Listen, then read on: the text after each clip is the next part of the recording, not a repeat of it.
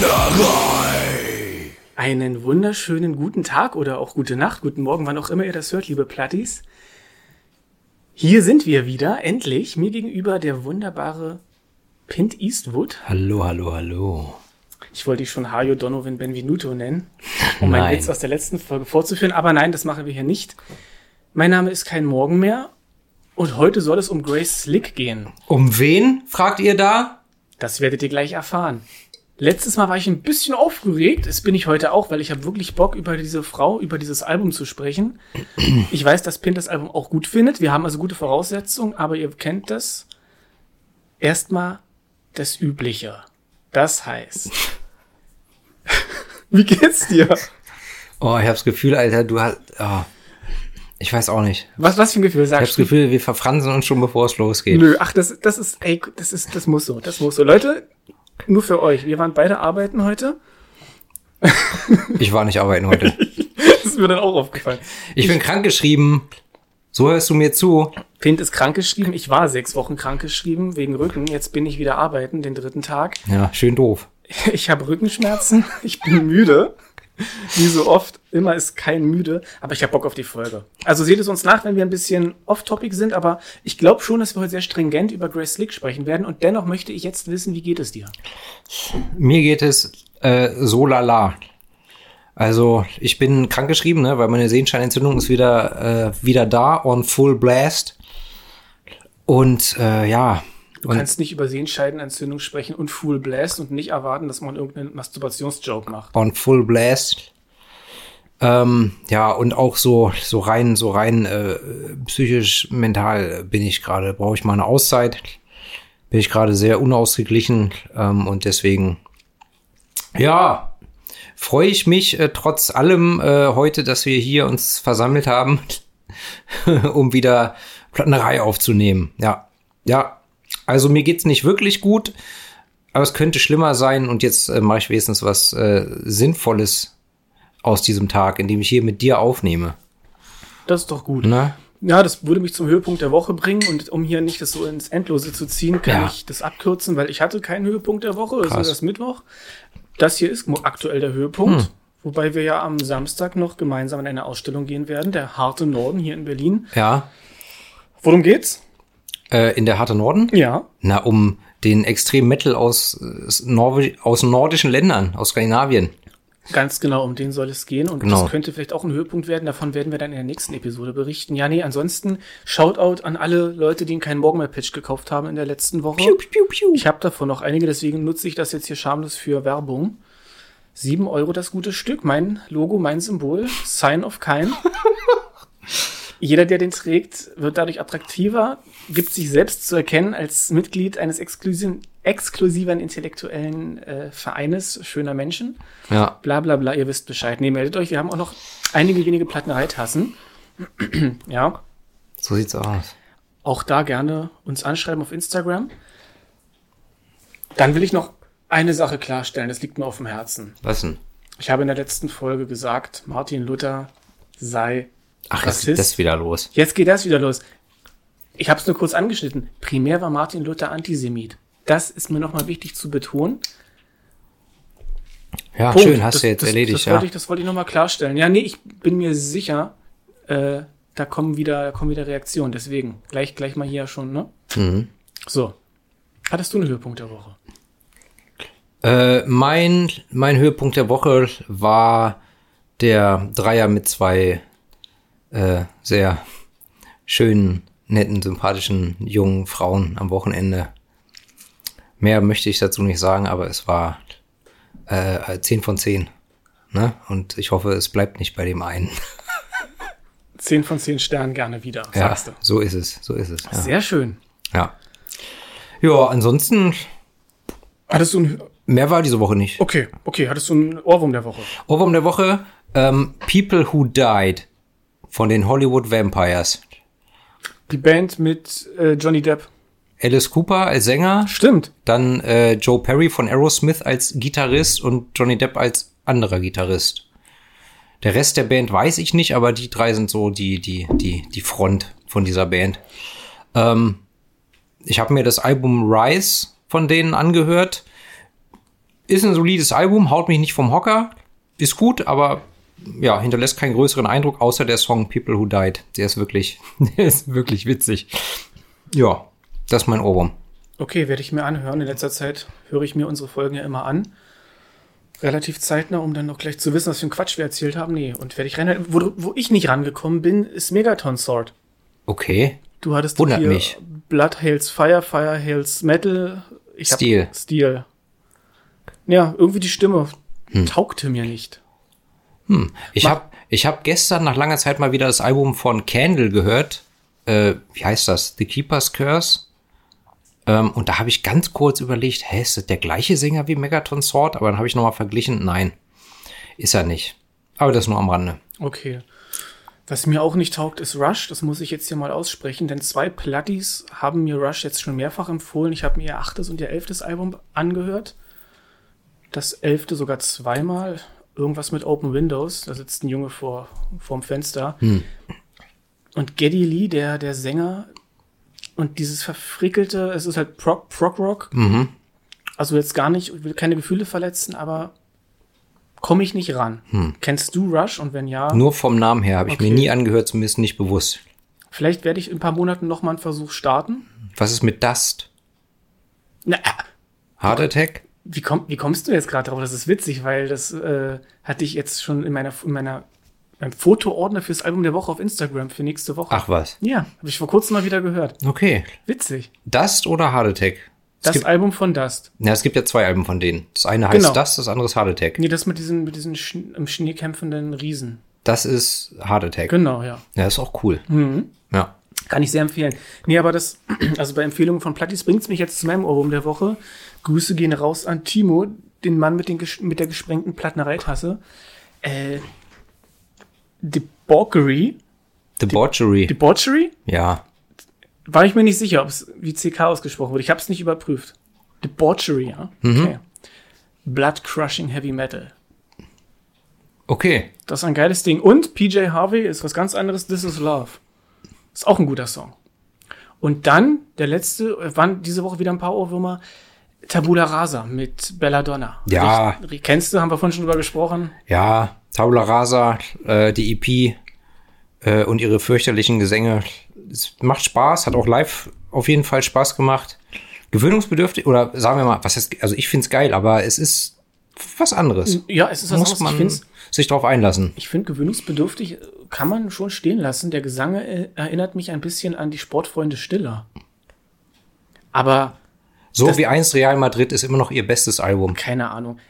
Ich kann die nicht leiden. Aber Tabula Rasa kann ich leiden und da passt's, da finde ich's gut. Dieses hat dieses, dieser, diesen Kneipengesang-Stil. Die, also da will man ja gar nicht so richtig gut singen. Ich glaube, das ist nicht Absicht, dass das jetzt ein hochvollendeter Gesang ist, wie bei, weiß ich nicht, Taya Turun oder als Frau halt. Ja, ja. Als Mann. Wie auch immer. Ja, cool. Lirum Larum. Back Dann to haben- topic. Back to topic und in nur neun Minuten. Ich bin, ich bin stolz auf uns. Ja. Grace League, möchtest du was zu ihr sagen? Soll ich sie ein bisschen einordnen? Ich kann nur kurz sagen, wir sprechen ja heute über Dreams, aufgenommen 1979 und veröffentlicht 18. März 1980. War ihr zweites Soloalbum, das sie während ihrer dreijährigen Auszeit bei Jefferson Airplane bzw. Jefferson Starship aufgenommen hat. Und von Jefferson Airplane kenne ich bewusst nur zwei Songs. Somebody to Love und White Rabbit. Ne? Natürlich, äh, jeder, der mal Fear and Loathing in Las Vegas gesehen hat, kennt diesen verfickten Song. Ähm, das war's eigentlich. Und mir ging die Stimme immer auf den Sack. Aber dieses Album, über das wir heute sprechen, ist so gut und da finde ich ihre Stimme super. Ich glaube, es ist einfach nur der Stil, der mich halt bei Jefferson Airplane einfach dieses psychedelische geht mir auf den Sack. Ich glaube, es lag gar nicht effekt, letztendlich nicht an der Stimme, sondern an der Musik drumrum. Das Ja. ist interessant, aber sehr gut natürlich jetzt auch für uns und die Plattis. Ja, aber ich, ich muss gestehen, bewusst im Ohr habe ich auch nur White Rabbit und Somebody to Love. Finde ich beide toll. Somebody to Love mag ich mehr, ist eingängiger. Ich kenne noch mehr Songs von ihnen. Ich habe sie mir angehört, auch aus verschiedenen Phasen. Aber irgendwann mal und auch vor kurzem mal, aber nicht so, dass ich wirklich jetzt die, also weißt du, so, so im Ohr haben, weil, weil ich so öfter gehört habe. Ich habe es irgendwie, ich wollte mich halt ein bisschen informieren. Werde ich noch nachholen. Und Dreams ist durchaus was anderes. Ich meine, klar, Jefferson Airplane, ja, die waren in den 60ern und äh, 70ern aktiv, haben sich dann später umbenannt in Jefferson Starship Ja, und dann ganz am Ende nur noch Starship. genau. Ja, Von Starship kennt man We Built a City on Rock'n'Roll. das ist von Starship? Ja. Und auch äh, dieses wunderbare Lied Nothing's Gonna Stop Us Now. Okay. Hast du auch schon mal gehört. Auch ein Duett. Ja, möglich, wahrscheinlich, ja. Kann auch sein, dass es nur Nothing's Gonna Stop Us heißt. Ich dichte immer gern irgendwas dazu. Ja. Ähm, ja wie auch immer. Und Dreams ist musikalisch sch- schon anders. Es ist nicht mehr dieser 60s Psychedelic Rock. Gar nicht. Aber was es ist, dazu kommen wir gleich. Ja, Grace Slick, eine der ersten Frontfrauen im Rockbusiness, eine Ikone der Hippie-Bewegung der 60er. Mhm. Irgendwo mit, äh, na, wie heißt sie denn? Die War andere, Janis Janis Joplin? Joplin? danke, genau, Janis Joplin. Ja, und stilprägend und wegweisend, also eine der ganz großen. Und dieses Album, ja, ich möchte schon länger drüber sprechen und heute, heute tun wir es endlich. Genau, wie du gesagt hast, ihr zweites Soloalbum. Sie hatte im Jahre 74, also fünf Jahre vorher, schon mal ein Soloalbum, Manhole, Was gefloppt ist. was gefloppt ist und auch gar nicht so sehr ihr Soloalbum. Also da haben die Leute von Jefferson Airplane auch ganz viel mitgemacht. Während niemand von Jefferson Airplane oder Starship oder Jefferson Starship bei diesem Album mitgemacht hat. Das war wirklich nur sie und ganz, ganz viele Gastmusiker, Ja. die aber eben alle nicht in diesem Umkreis waren. Aber zum Beispiel äh, hat äh, bei diesem Album auf den meisten Songs Neil Jason den Bass gespielt, der äh, natürlich musikkundigen kundigen Leuten ein Begriff ist, weil er unter anderem auch schon mit John Lennon, Billy Joel, Mick Jagger, Paul McCartney, Michael Jackson, Kiss oder auch Nils Lofgren, Eddie Vedder und Luciano Pavarotti gearbeitet hat. Und produziert wurde es von Ron Frangipani, der auch mit John Lennon, Dionne Warwick, Diana Ross, Dusty Springfield, Engelbert, Humperdinck oder auch Gene Simmons gearbeitet hat. Ein virtuoser Multiinstrumentalist, der auch hier auf den Songs im Orchester den Dirigenten gemacht hat. Genau. Ja, Woher weißt du, wie man seinen Nachnamen ausspricht? das habe ich gemutmaßt und ich bin einfach ein Sprachtalent. Okay. Ja. Und was ich auch noch schön fand, es wurde äh, zumindest zum Teil im Record Plant Studio in New York City aufgenommen, wo ja auch schon Electric Ladyland von Jimi Hendrix, Born to Run von Bruce Springsteen, Schools Out von Alice Cooper und Destroyer von Kiss oder auch Rumors von Fleetwood Mac aufgenommen wurden. Ah, ja. Und außerdem Alben von Jim Steinman, John Lennon, Guns N' Roses, Cindy Lauper, Prince und Neil Young und, und, und, alle. Alle waren da, wobei es verschiedene Record Plant Studios gibt, aber in dem in New York City waren die hier alle zum Beispiel. Okay, cool. Ja. Ja, dann vielleicht noch, noch ein bisschen biografisches. Also, dies ist ja nun ihr zweites Soloalbum, aber eigentlich ihr erstes richtiges. Danach folgten noch zwei Alben, nämlich Welcome to the Wrecking Ball. Das erschien 81, also ein Jahr später und ist deutlich rockiger. Okay. Finde ich nicht ganz so gelungen. Und dann 1984 ihr viertes und letztes Soloalbum Software. Da kann ich gar nichts zu sagen. Das habe ich auch irgendwann mal gehört, aber erinnere mich gerade nicht. Ich kenne nur dieses Album hier und da ist es wieder so. Also ich, ich kann schon mal sagen, ich finde ihre Stimme super auf diesem Album. Also wirklich super. Hat was äh, Hypnotisches für mich und ähm, die Kombi, also von der Musik, Komposition, Arrangement und so weiter, Orchestrierung und Stimme ist für mich perfekt auf dem Album. Und das ist dann wieder so in der Form perfekt, dass ich sage, ich finde das Album richtig gut. Ich will aber gar kein anderes hören von ihr. Weil ich denke, das versaut mir dann irgendwie dieses so ein bisschen. Keine Ahnung. Ich, ich kenne das Gefühl und suche gerade nach Vergleichen. Die werde ich jetzt aber, glaube ich, sofort nicht finden. Manche Alben sind so ein Kosmos in sich, ne? Und dann, dann einerseits möchte man, dass es, dass es mehr davon gibt, aber Ja. Man weiß ja, es funktioniert nicht. Es Ja. dann, Menschen entwickeln sich weiter, man kann das nicht nochmal. Ja. ja, ja, ja, das kenne ich. Und deshalb will ich lieber gar nichts anderes von ihr anhören, bevor ich da irgendwie enttäuscht werde oder so, weißt du? Das finde, aber ich habe einen Vergleich. Ich finde das nämlich so ganz gut. Danzig 1, 2, 3, 4, die ersten vier Alben, klar, selbe Band, aber in sich immer unterschiedlich auf eine Art und Weise.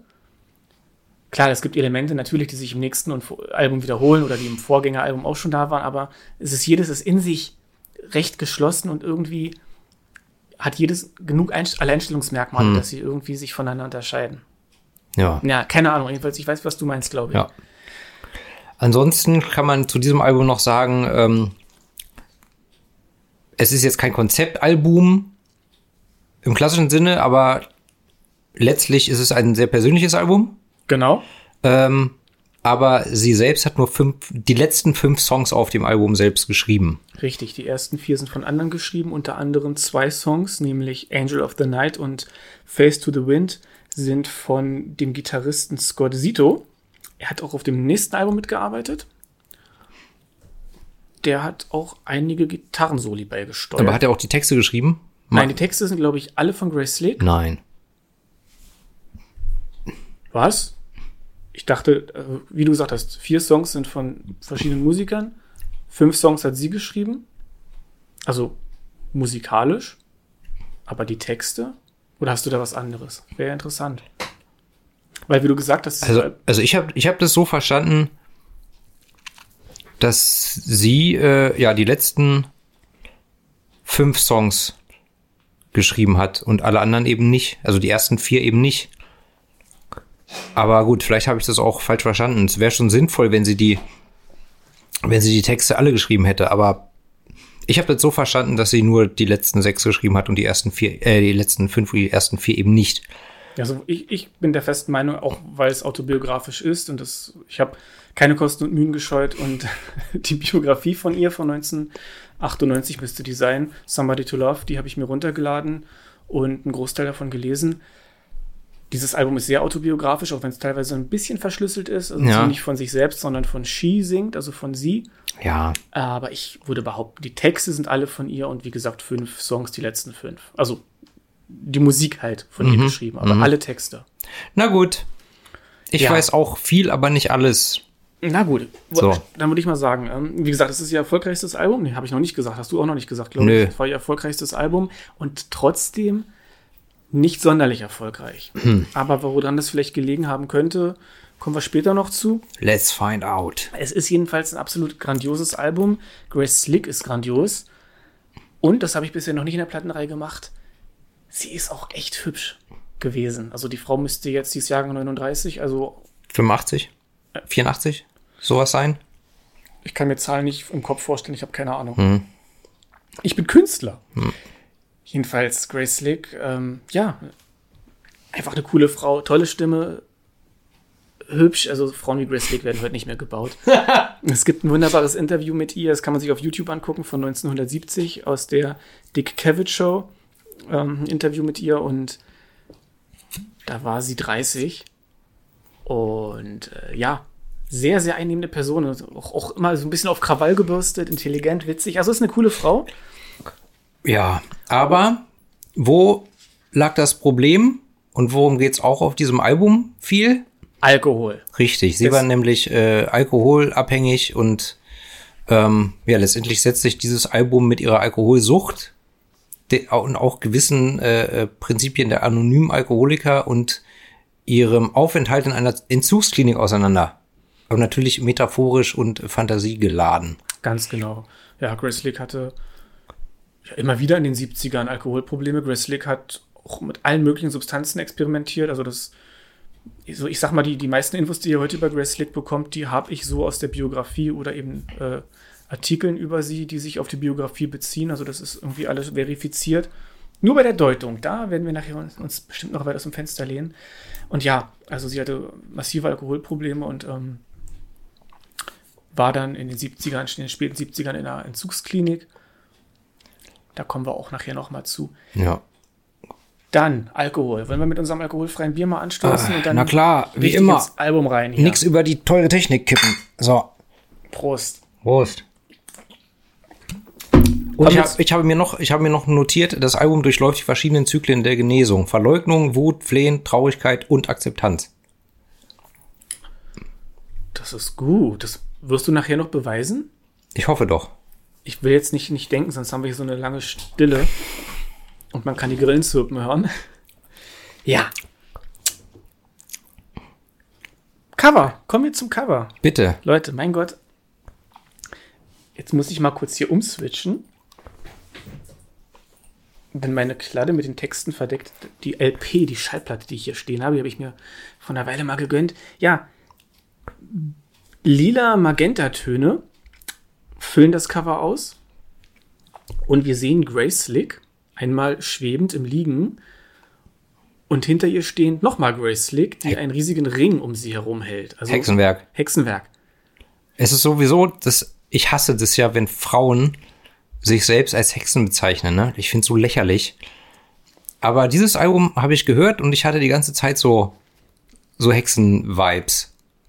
So, so, so Magie-Vibes. So irgendwie. Bei der Stimme und dem ganzen Tamtam drumherum. Ich weiß nicht, ist irgendwie. Die Presse hat sie zeitlang die Dunkelhaarige mit den kalten Augen genannt und Grace Slick hat einen sehr intensiven Blick. Amanda Knox. äh, egal, das war Ja, das, das war noch was anderes. Grace Slick hatte auch öfter Probleme mit der Polizei. Hat auch mal, äh, ich glaube, eine Schrotflinte auf einen Polizisten geri- gerichtet. Wer hat das noch nicht? Ja. Aber gut, In Amerika. die standen noch vor der Haustür ohne, ohne Anmeldung, ohne Genehmigung Das und haben nicht. gesagt, was sie wollen. Nee, wie gesagt, sie hatte mehrfach, mehrfach Probleme mit der Polizei. Nee, jedenfalls, also sie vollführt dort einen Zaubertrick mit sich selbst und naja, sie, sie ist doch der Prototyp von, von einer Hexe. Eine starke, intelligente Frau, die ihr Ding macht, die weiß, was sie will und die natürlich durch dieses kreative Kreativität, Kunst ist ja immer etwas aus dem Nichts herausschaffen. Das ist ja Magie. Ja. Auch wenn Das dieses. Nichts vielleicht die innere Eingebung und, und, und die Inspiration ist, aber Energieerhaltungssatz, Energie kann nicht, nicht äh, erschaffen oder vernichtet werden, nur umgewandelt. Ja, absolut Ne? richtig. So, jedenfalls ein ziemlich cooles Bild und es ist eben nicht gemalt, wie ich dachte zuerst, sondern es ist vom amerikanischen Fotografen Ronald J. Slanzak. Mhm. Slenzak. Du würdest es vielleicht anders aussprechen. Slanzak. Slanzak als Mhm. Sprachgenie. Arschloch. Also der hat wirklich, der hat, also das ist, das ist real. Das ist ein Foto, was er aufgenommen hat, ja, wo Ja. sie doppelt war und Ja. einmal schwebend. Ganz Krass. genau. Sicherlich ist es eine Fotomo äh, Fotomontage, aber es ist eben nicht gemalt. Hm. So. Und ja, man, man kennt den Herrn äh, Schlensack. Slensack. Ja, zum Beispiel von Spitfire und äh, also von Jefferson Starship, dem Album.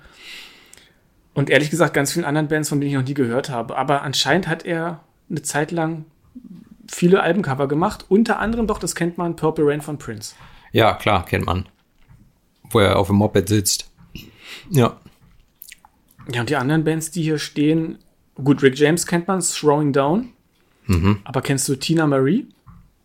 Der Name sagt mir was, aber Kennst du Huey Lewis and the News? natürlich, Hip to be Square. Die waren das. Ah, American Psycho gucken. Ja. Na gut. Und viele andere. Ja. Viel gibt's dazu nicht zu sagen. Egal, ist ein schönes Cover, sieht gut aus.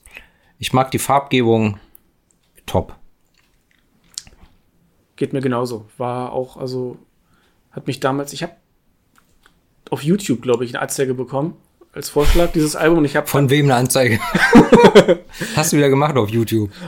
Und ähm, nee, dachte, ach hey, cool, Grace Slick, da war mir schon Begr- ein Begriff der Name. Aber äh, das Albumcover hat mich dann angezogen und ja, der erste Song hat mich dann auch überzeugt, beziehungsweise der zweite hat mich zunächst überzeugt. Aber dazu kommen wir gleich. Okay. Ja, wir haben hier ein sehr bombastisch produziertes Album und ich würde sagen, wir starten mit dem ersten Song, oder? Richtig, der erste Song ist auch gleich der Titelsong Dreams. Soll ich erstmal was dazu sagen oder Ja, willst du? ja, mach du. Okay, also der Titelsong Dreams beginnt mit einer ruhigen, äh, mit einem ruhigen, melancholischen, aber auch äh, einfach schönen Piano-Intro, wo dann Streicher dazukommen und ihr sanfter, aber trotzdem kraftvoller Gesang, der sich nach knapp 30 Sekunden langsam steigert und aufbaut und wo sich dann schon die Stimmgewalt abzeichnet. Musikalisch relativ dezent instrumentiert, aber gleichzeitig so orchestriert und arrangiert, dass es schon groß und episch klingt. Nach etwa 55 Sekunden kommt ein leicht stampfender Rhythmus dazu und spätestens wenn sich bei einer Minute zwölf die Instrumente in einer Art Donnerschlag entladen und dann dahin fließen, ich kann es nicht anders beschreiben, äh, bin ich zumindest emotional voll drin. So, und dann äh, habe ich mir noch Sachen aufgeschrieben zum Inhalt des Textes. Das hast du super zusammengefasst. Da kann ich gar nicht so viel sagen. Ja, Chance. Bombastisch, episch, orchestral. Ja. also Gleichzeitig war ich beim ganzen Album immer mal wieder, wenn ich dann äh, äh, beim Line-Up äh, geguckt habe, war ich, war ich erstaunt, dass dann bei mehreren Songs, wo ich dachte, da ist alles Mögliche drin, war gar nicht so viel. Also das klingt einfach nur fett. Ich meine, klar, da ist bei mehreren Songs auch Orchester dabei, aber bei Songs, wo ich dachte, da wäre Orchester dabei, ist gar keins. Ja. Das ist einfach nur so arrangiert und ausbalanciert, dass es den Eindruck erweckt. Also das klingt partiell nach mehr, als es ist, aber hier, äh, hier haben wir Orchester dabei. Das hat er wie? Frangipane?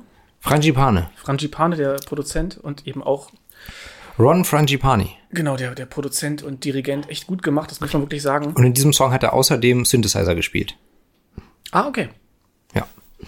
Ja, also ich habe hier so ein direktes Jim Steinman-Feeling, so ein bisschen. Schön, dass du es sagst. Ich habe es vor 30 Sekunden gedacht. Ja.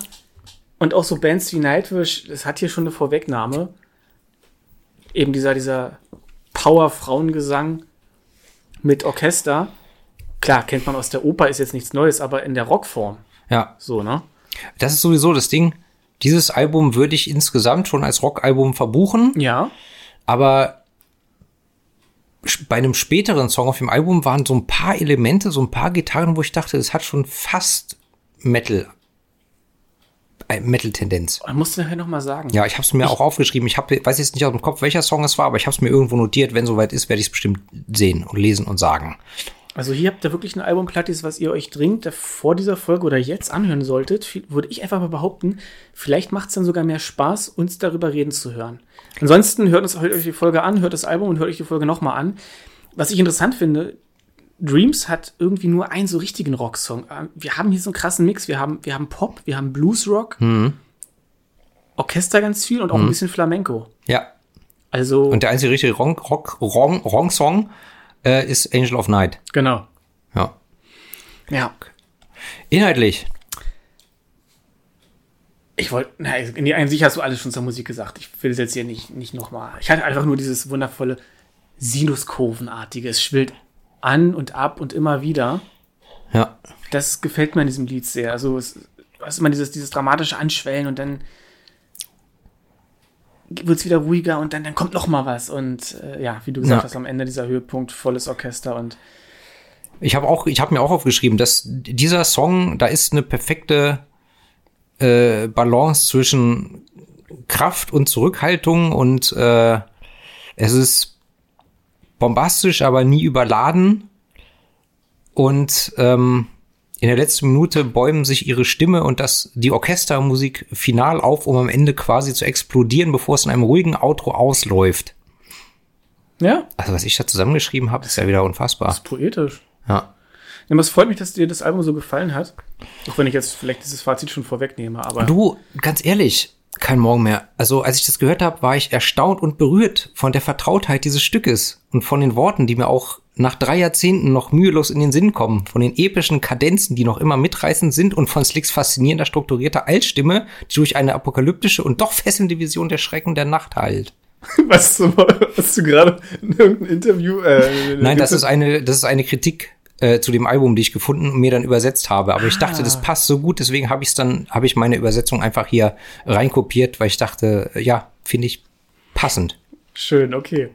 Aber nee, sehr gut. Ey, und pass auf, wenn man da jetzt Double Bass drunter setzen würde und noch Chagrat ein bisschen rumbrüllen lassen würde, hättest du einen Demo Borgia Song. Ich verstehe, was du meinst, Ja. ja. Man, man könnte es draus Aber wir machen. lassen es lieber. Okay, kommen wir mal zum Inhalt. Ja, Ich bin nicht zu 100% draus schlau geworden, muss ich dir ganz ehrlich sagen. Ich glaube, ich fange jetzt einfach mal an, ja, bitte. dass sie so ein bisschen enttäuscht ist von der Realität. Also sie glaubt, oder das, also ich sage jetzt mal sie, weil das lyrische Ich ist sie, wir haben es ja vorhin schon erklärt. Sie glaubt an Magie und sie glaubt an Träume. Das sagt sie in der ersten Zeile und Genau. dann aber eben, dass sie dann auch den, den Donner gehört hat, das Donnergrollen. Und dass die Berge zusammengekracht sind, gestürzt sind. Und das deute ich so als eine gewisse Enttäuschung von, ja, wenn man eben so an Magie, an Träume glaubt, Illusionen hat vielleicht oder, oder, oder Erwartungen. Und dann trifft einen die harte Realität in die Fresse und man stellt fest, ah, schade. Genau. Aber gleichzeitig ist diese Re Realität doch irgendwie aufregend. Und Man muss ja seine Träume und Hoffnungen nicht aufgeben deswegen, nur weil es jetzt gerade eben sich nicht erfüllt hat. Ja, muss man, sollte, sollte man dran festhalten. Vielleicht äh, wird's ja noch. Ganz genau. Und dass man, dass man sich trotzdem nicht beirren lässt. Ja? Genau. So würde ich das jetzt deuten. So erstmal grob, ohne ins Detail zu gehen. Ja, sehe ich ähnlich. Ähm, und dann muss ich aber hier gleich äh, erwähnen, den Text hat Sean Delaney geschrieben. Ist das dein Ernst? That's what my research äh, ergab. Ich weiß, dass Sean Delaney eben Produzent und auch Roadmanager bei Kiss war. Und er hat auch einige Kiss-Songs mitgeschrieben. Das habe ich über Sean Delaney rausgefunden. Also der war Co-Autor mehrerer Songs wohl. Also ist jetzt nur Hören sagen. Ich habe das irgendwo im Internet gelesen, dass er diesen Text geschrieben hat. Das ist immer dieses Problem, Song geschrieben von. Der Song ist für mich primär die Musik. Normalerweise steht ja auch bei Wikipedia zum Beispiel Musik von geschrieben, Text von geschrieben. Hier steht, hier steht bei Wikipedia zum Beispiel nur Song geschrieben von, bababa, aber nicht wer die Musik, wer den Text. Und ich habe irgendwo anders halt gelesen, dass diesen Text Sean Delaney geschrieben hat. Und das ist auch gleich mein Lieblingssong von dem Album, der Titelsong. Okay, wir werden es jetzt nicht lösen. Bei mir ist es übrigens der zweite Lieblingssong. Da werde ich noch mal ganz hart nachrecherchieren und es nachreichen. Mach das. Ist ja egal, wir können, ich kann ja davon ausgehen jetzt erstmal, dass es von ihr ist. Sie hat in der Biografie auch geschrieben, es ist ja bis dato persönlichstes Album und deswegen deute ich das alles im Sinne von, von ihrer Biografie.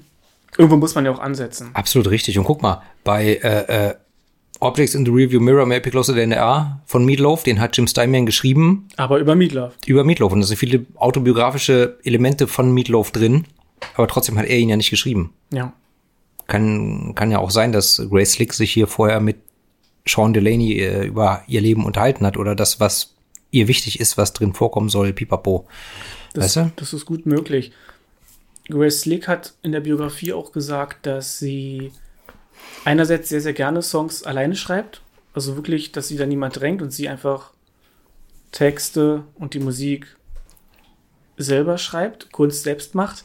Gleichzeitig aber dieses Arbeiten im Team braucht, damit daraus ein Ganzes wird. Ja. Also sie innerhalb einer Band besser funktioniert. Ja. Und dass es für sie auch extrem anstrengend war, das alles auf ihren Schultern lastete. Sie hatte zwar Hilfe von lauter professionellen Musikern, aber ne, wenn sie sich nicht gefühlt hat, konnte nicht irgendjemand anders an dem Tag Ja, ja, aufnehmen, sondern sie musste das machen. Wenn was schief ging, am Ende war es ihre Schuld. So dieser, dieser Druck, der, der spielt da mit rein. Na gut, ich will nicht jetzt schon am Anfang so viel Fazit ziehen. Gut. Jedenfalls ein unglaublich starkes Stück und macht Lust auf mehr. Und Ja. zu mehr kommen wir jetzt. Der zweite Song. El Diablo. Meinem Lieblingslied. Echt? Ja.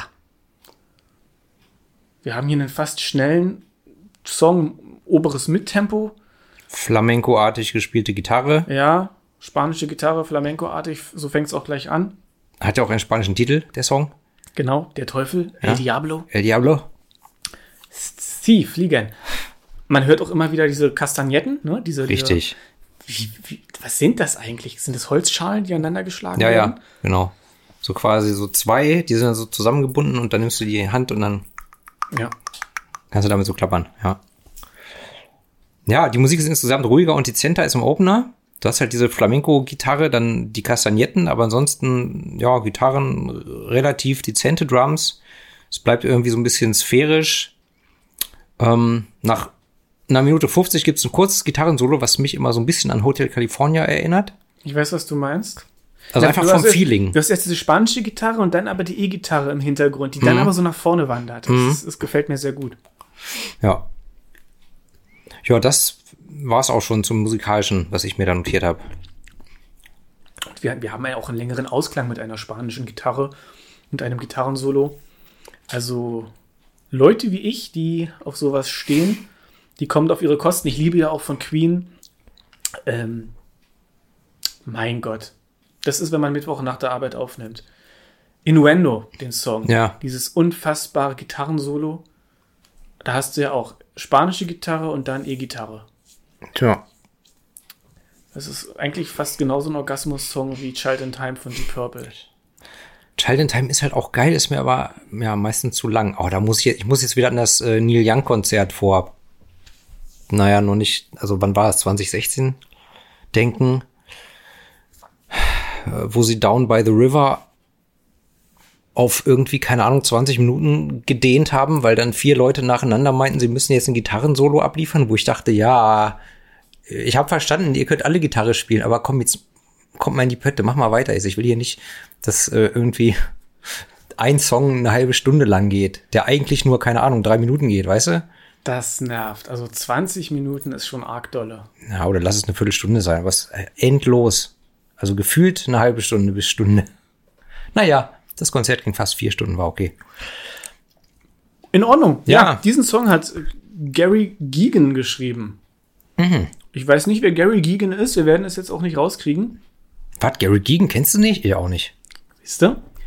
Ja, Ob wir seine inhaltlich. Freunde Gigi nennen, Mit Sicherheit. oder? Das, das bietet sich doch an. Ich habe jetzt, ich habe, ich weiß seit gestern erst, dass Dwayne The Rock Johnson, der wird DJ genannt von seinen Freunden, ne? Wegen Dwayne Johnson, äh, Unfassbar. oder? Ich dachte mal The Rock. Oder Rocky. Aber anscheinend nennen ihn manche auch äh, DJ. Gut. Naja, gut. Ja, inhaltlich. Soll ich einfach mal oder Mach willst mal. du? Oder? Also ich habe da zwei Deutungsebenen. Ich habe eine. Die erste ist, es geht um einen verführerischen, man manipulativen Mann. Den Teufel, den El Diablo. Latin Lover. Sie singt in der zweiten Zeile Dancing like your puppet, though I try to break your hold. Also ich tanze wie deine Puppe, auch wenn ich versuche, mich von deinem Griff zu lösen. Und später denn El Diablo, ich kann dich in der Nacht rufen hören. Äh, geh an mir vorüber in Stille, ich werde dir heute Nacht nicht folgen. Und das wiederum, also äh, vierte Strophe, ist meine zweite Deutungsebene oder, oder da denke ich, dass es vielleicht eine Metapher für die Verführungen im Allgemeinen oder eben Alkoholsucht im Speziellen sein könnten.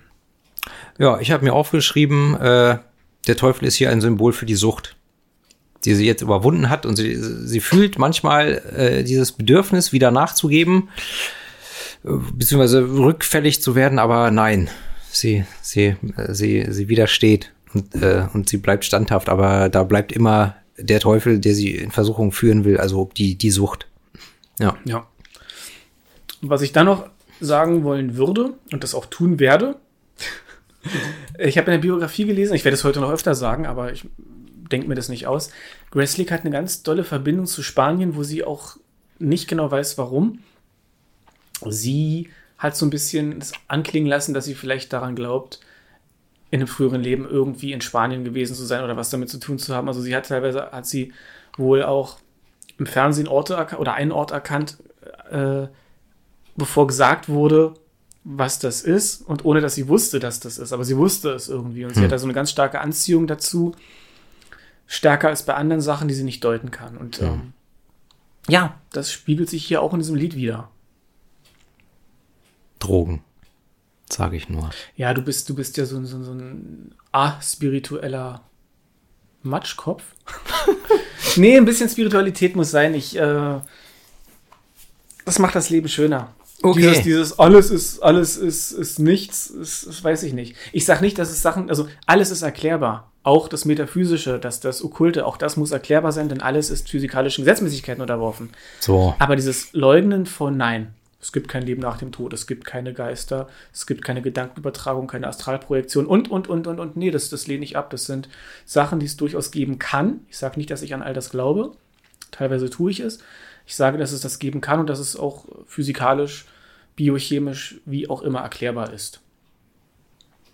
Dazu habe ich zu viel gehört, zu viel gelesen und manches auch selbst erlebt. Amen. In der Küche. Nee, in der Küche ist Ramen. Das sind diese Nudeln, diese asiatischen. Stimmt. Nee, jedenfalls, also mein Lieblingslied, ganz toll. Okay. Kommen wir Okay. zum dritten Song? Ja. Face to the Wind. Von Scott Zito. Besagter Gitarrist. Ja. Eine Mittemponummer. Wir haben hier so am Anfang Synthi und Klaviertöne. Eine Akustikgitarre. Alles sehr warm. Es ergänzt sich sehr angenehm. Und äh, ja, Auf dem Album kommt sowieso auch relativ viel Akustikgitarre zum Einsatz. das stimmt. Ja. Ja. Aber, im, aber oft gepaart mit E-Gitarren, aber es ist ein schönes, äh, homogenes, äh, ja, Verhältnis. Verhältnis, ja. Ja, hier steigert sich auch wieder die, Dram Na, hier steigert sich auch die Dramatik wieder dann in der Bis- zweiten Strophe. Bis zur fünften Minute steigert sich alles langsam und dann gibt's ein knackiges E-Gitarren-Solo, habe ich mir aufgeschrieben. Ja, genau, das Solo habe ich auch.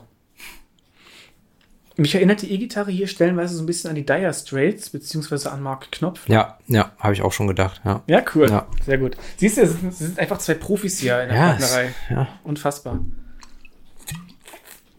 Ah, darauf trinke ich. Ich auch, wenn ihr hier längere Pausen hört. Wir denken nicht, wir wissen schon alles, wir trinken. Ja. Ja. Inhaltlich? Ich wollte sagen, es ist auch so ein intensiver, dramatischer, kraftvoller Song wie Dreams. Hier passiert halt richtig was. Also dieses, dieses Anschwellen, Ansteigen, das wiederholt sich ja immer wieder auf Richtig. dem Album. Richtig. Das ist einfach toll. Ja, nee, Ja. macht Bock inhaltlich. Ja. Sie hat schon zu viel Lebenszeit an die Sucht verloren und verschwendet, aber jetzt stellt sie sich täglich der Herausforderung und auch wenn sie Angst hat zu scheitern, versucht sie stark zu bleiben und nicht wieder nachzugeben und rückfällig zu werden.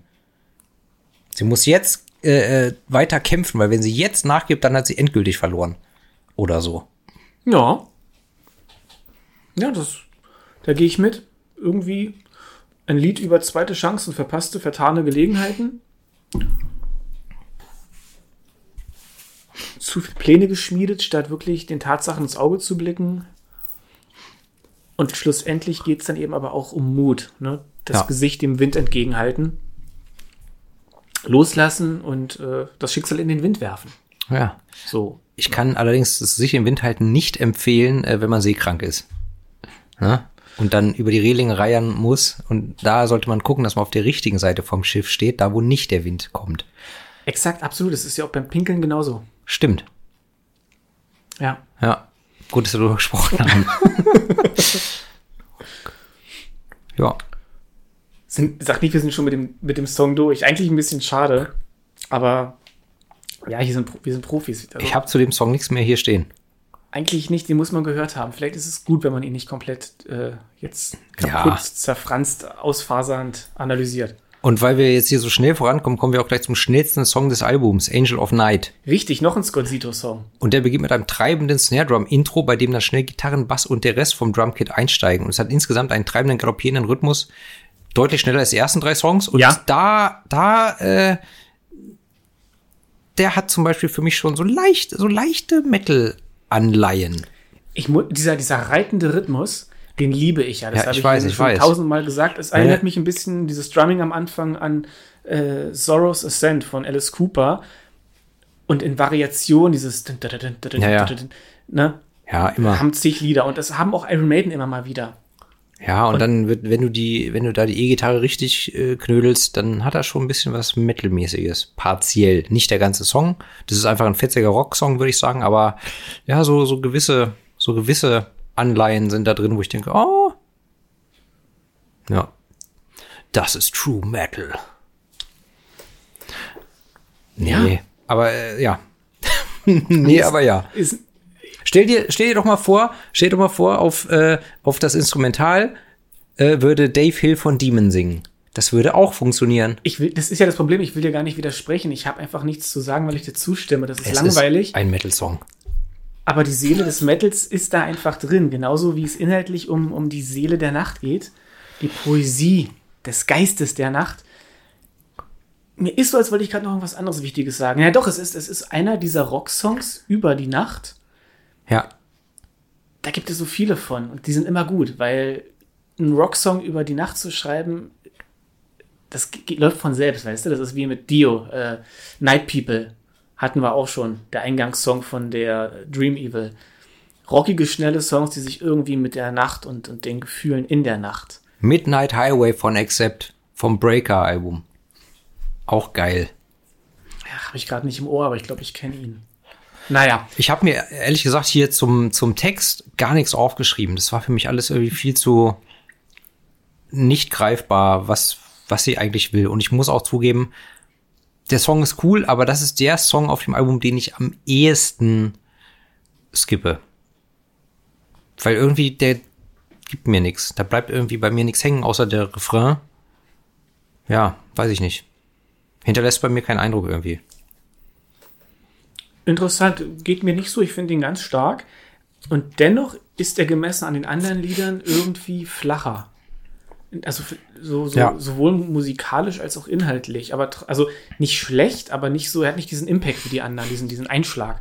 Und es ist der vierte von insgesamt neun Songs, wo ich auch gedacht habe, so, okay, vielleicht war der Gedanke auch, okay, komm, das Album ist insgesamt eher etwas ruhiger, dass man, dass man vielleicht sagt, okay, komm, in die Mitte packen wir dann mal einen schnellen Song. Also so das Gegenteil von einer Verschnaufpause, weißt du? Und ganz genau ja nochmal anheizen jetzt, Ja. bevor dann der zweite Teil des Albums kommt, die Songs, die Grace Slick alle selbst geschrieben hat. Ja. Ja, inhaltlich. Also für mich ist der Engel der Nacht, der hier besungen wird, als Metapher und Personifizierung der, der Seele der Nacht zu sehen. Und die Seele der Nacht ist ja selber wieder jetzt eine, wie soll ich sagen, eine Metapher einfach für dieses, ich glaube, die meisten Leute kennen es, jedenfalls Plattis, Plattis kennen es, glaube ich. Langweilige Menschen kennen es nicht. Dieses Gefühl von Abenteuer und dem ungewissen Ruf, von Sehnsucht und Leidenschaft. Ja, diese, diese Fantasie, die Erfahrung, die die Nacht mit sich bringt. Nachts sind Menschen anders, nachts erlebt man was.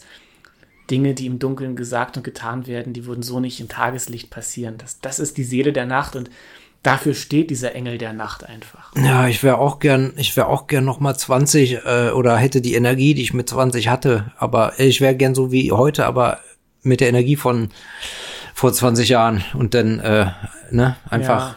du musst nicht zur Arbeit, du ziehst halt deine Lederjacke an und gehst einfach los und dann wenn du erst morgens wieder kommst, auch egal. Wer weiß, was passiert. Mitte 20 war schön, da waren Energie und Geld waren noch da. Also ich hatte schon Geld, Ja, ich habe ja. Job gehabt und ich hatte noch die Energie und auch das gute Aussehen, aber auch eine gewisse Erfahrung, eine gewisse Selbstsicherheit, die hatte ich mit Anfang 20 nicht. Okay, sagen wir 27.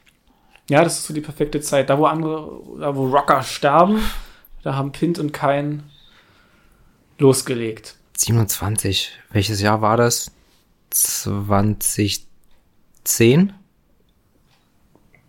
2010, 2010. Ah, 2010 war eigentlich scheiße. Aber egal. Ja, weiter im Text. Ja, ich habe auch gerade so, ist auch egal. Will ja nicht wie der alte Mann, der über sein Leben resümiert, ey, komm, wir haben noch so viel. Ja. Wir haben noch so viel Leben, was gelebt werden will. Ja, wir müssen ja also mindestens 100 Folgenplatten reinmachen, ist klar. 666, hallo. Das ist eigentlich das Ziel, ja. ja. Okay, nee, damit hätte ich eigentlich alles zu dem Lied gesagt. Okay. Kommen wir zum fünften Song. Ja. Seasons. Beginnt mit bedrohlich flirrenden Streichern und beschwörendem Gesang. Die Streicher bäumen sich in den ersten 30 Sekunden auf, werden dann aber unterbrochen. Da kommen dann Klavier und Gitarren dazu, die aber nach 14 Sekunden wieder verschwinden. Ähm, ja, und das wiederholt sich dann im Prinzip. Ja. Dieses Lied fällt schon mal irgendwie so richtig raus. Diese, die ganze Instrumentierung, die Melodie, die, die, also, ah, wie soll ich das sagen? Es erinnert mich an, an irgendwie ein Volkslied. Es, es hat was, ich hatte mir aufgeschrieben, dass es mich an Those Were the Days von Mary Hopkins erinnert Ja, ja, ja, ja. da muss ich gestehen, es hat mich daran erinnert. Ich wusste aber weder, wie der Song heißt, noch wie die Frau heißt. Hab's zum Glück in einem YouTube-Kommentar gefunden. Ah, jetzt, und jetzt, ich habe auch gedacht, an was erinnert mich das? Bin nicht drauf gekommen, aber jetzt, wo du es sagst, ja, das, das passt. Das kommt hin. Ähm, besagtes Lied, Those Were the Days von Mary Hopkins von 1968, basiert auf der russischen Romanze Die lange Straße. Den russischen Namen kann ich nicht aussprechen, auch nachdem mir Google-Übersetzer das zehnmal vorgelesen hat. Von Boris Fomin, Fomin geschrieben. Und ich nehme an, dass Seasons, wenn es vielleicht auch nicht ein Plagiat von Those Were the Days ist, aber sich zumindest an diesem russischen Lied irgendwie orientiert, eine Inspiration war, kannst mir nicht erzählen, dass das nicht irgendwie einen Einfluss hatte. Du, manchmal weiß man es nicht. Manchmal passieren die verrücktesten Dinge. Ja, das ist ja wie mit The Cure, ähm, Robert Smith, der fest davon überzeugt, also der, der dachte, die Melodie von Friday I'm in Love, ich glaube, es war der Song, dieses Lied fällt völlig vom Album inhaltlich, also musikalisch irgendwie, es ist anders als der Rest von dem Album. Er war der Meinung, er hat es irgendwo schon mal gehört. Das hat nicht er geschrieben, er hat nur irgendwas wiedergegeben, was er mal irgendwo gehört hat und was ich immer, war fest überzeugt, das ist eine Kopie. Hat auch Freunde und Leute gefragt und nee, kannten sie alle nicht. Und das ist jetzt ein bisschen das Gegenteil von dem hier, weil, Ja, ja. aber manchmal glaubt man entweder, man, man hat da eine Idee, die gar nicht die eigene ist, oder man, ja, hat eine eigene Idee, von der man fest überzeugt ist, es ist die eigene Idee, aber eigentlich hat man irgendwas eingebaut, was man woanders schon mal mitbekommen hat. Richtig. Inhaltlich. Hier werden die Jahreszeiten durchgespielt und jede ist auf ihre Weise irgendwie deprimierend oder frustrierend und hoffnungslos. Aber Kinder tanzen und singen und erfreuen sich des Lebens, egal welche Jahreszeit es ist. Denn Kinder sind erstmal dumm, äh, sind erstmal unbeschwert und unvoreingenommen und wissen ja nicht, was noch auf sie zukommt. Ja. So habe ich das äh, interpretiert. In deiner zynischen Ekelart, ja. Richtig. Ja. Nee, also erstmal, wie du schon gesagt hast, egal welche Jahreszeit, Grace Slick hat immer was zu meckern. Ob nun der Winter kommt oder der Sommer. Wie die Deutschen, ne? Winter ist zu kalt, Sommer ist zu heiß. Aber übrigens, absolut, ja, aber äh, hier, sie schreibt auch, äh, and melts the Russian snow. Ja, Warum wird hier der russische Schnee Hab ich mich auch gefragt. Vielleicht, weil sie sich an einem russischen Volkslied Aha. bedient hat. Ja, aha, Plagiatismus, ich höre dir klopfen. ganz genau. Jedenfalls, sie hat immer was auszusetzen an den Jahreszeiten, aber die Ki Kinder, die können sich immer an etwas erfreuen. Und für mich handelt dieses Lied einfach von der Fähigkeit, mit den Augen eines Kindes die Welt zu betrachten und Freude in und an allem finden zu können. Und damit wieder unschuldig zu sein, eine gewisse Unschuld zu haben. Und ich, also ich finde das Lied ganz toll und ich finde die Message ganz toll. Grace Slick, auch wenn sie eine Hippie-Ikone war, war immer irgendwie zynisch in ihren Texten. Und das hat hier so eine durch und durch positive Message einfach. Ja, Botschaft, diese blöden englischen Wörter.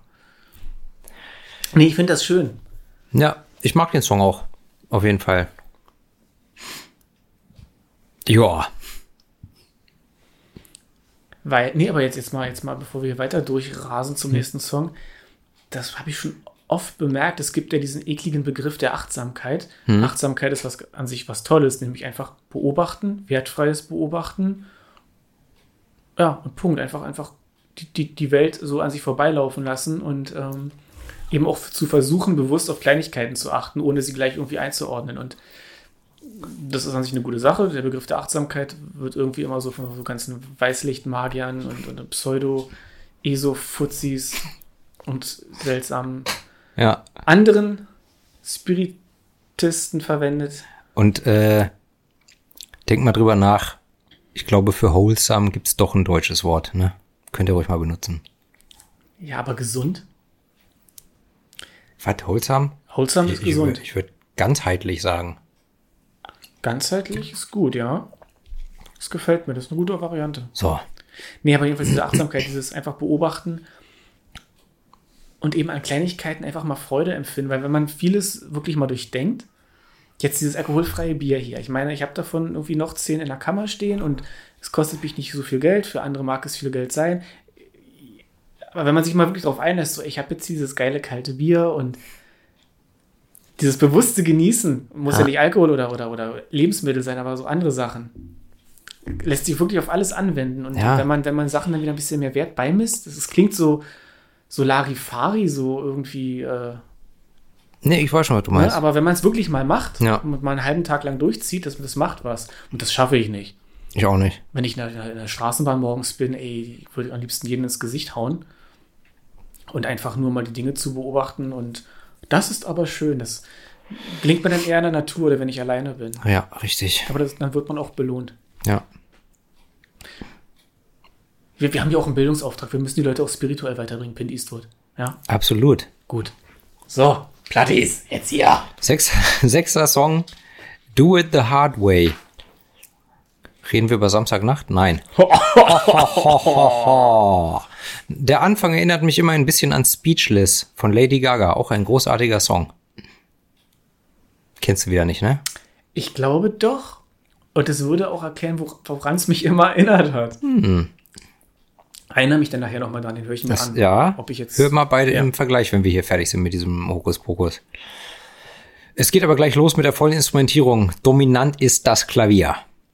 Mehr habe ich mir zur Instrumentierung nicht aufgeschrieben. Ich habe mir dann nur noch was zum Inhalt des Textes aufgeschrieben. Ja, also musikalisch habe ich auch nicht viel zu sagen. Wir haben eine langsame Blues-Rock-Nummer ist ein bisschen meatloafig. Ein Begriff, den ich schon mal in der Bruce Springsteen-Folge eingeführt habe. Nee, es erinnert mich einfach an, an so Instrumentierung, an Songaufbau von Jim Steinman. Allerdings mag ich dieses Lied hier nicht sonderlich. Das ist der Song, der für mich ein Skip-Song ist. Der einzige Skip-Song Oh, auf dem. Album. Ja. Okay. Der ist nicht schlecht, aber Bluesrock Ich finde ihn super. kann mich total kriegen. Ja, siehe Danzig. Oder aber auch irgendwie vergrämen. Vergraulen. Vertreiben. Vergrätzen. Vergrätzen, genau. Ja. Nee, wir Ey. haben viel, viel Klavier und ja. Ja. Inhaltlich äh, geht es darum, dass sie auf die harte Tour lernen musste, dass sie auf die falsche Art lebt. Wenn sie sich dem Rausch hingibt und dass sie daran zerbrechen und kaputt gehen wird. Sie muss quasi erstmal auf die Schnauze fliegen, um zu erkennen, so kann es nicht weitergehen. Und alle Menschen um sie herum sehen, dass sie sich kaputt macht, aber nur sie selbst realisiert es nicht oder hat es viel zu lange nicht realisiert. Punkt. Ja. Sie hat einen Großteil der Lyrics aus diesem Lied in ihrer Biografie auch äh, reingeschrieben und eben auch gesagt, dass She in diesem Lied hier sie ist. Das ist Grace Slick, das handelt von ihr. Abrechnung mit sich selbst und ja, ich kann dir da nur beipflichten zu dem, was du gesagt hast. Ja, richtig. Sie hatte damals wohl, wie es so schön heißt, eine äh, Dark Night of the Soul, also die dunkle Nacht der Seele, ein, ein, eine Glaubenskrise. Das ist ein Begriff von Johannes vom Kreuz, einem Heiligen, einem Mystiker aus dem 16. Jahrhundert. Ein etwas homoerotisch anmutendes Gedicht.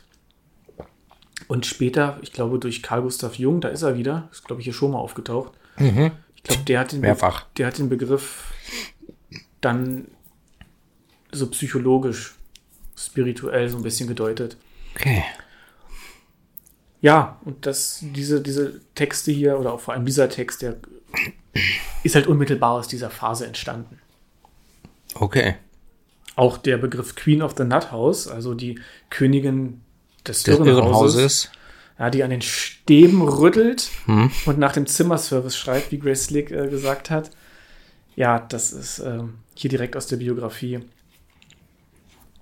Ich habe mir noch aufgeschrieben, dass nach jeder Zeile im, in der dritten Strophe immer ein kurzes E-Gitarren-Solo kommt. So ganz kurz immer, das mochte Okay. ich. Das mag ich. Hm, muss ich mal drauf achten. Ja. Nö, aber mehr habe ich zu dem Lied nicht zu sagen. Ich auch nicht.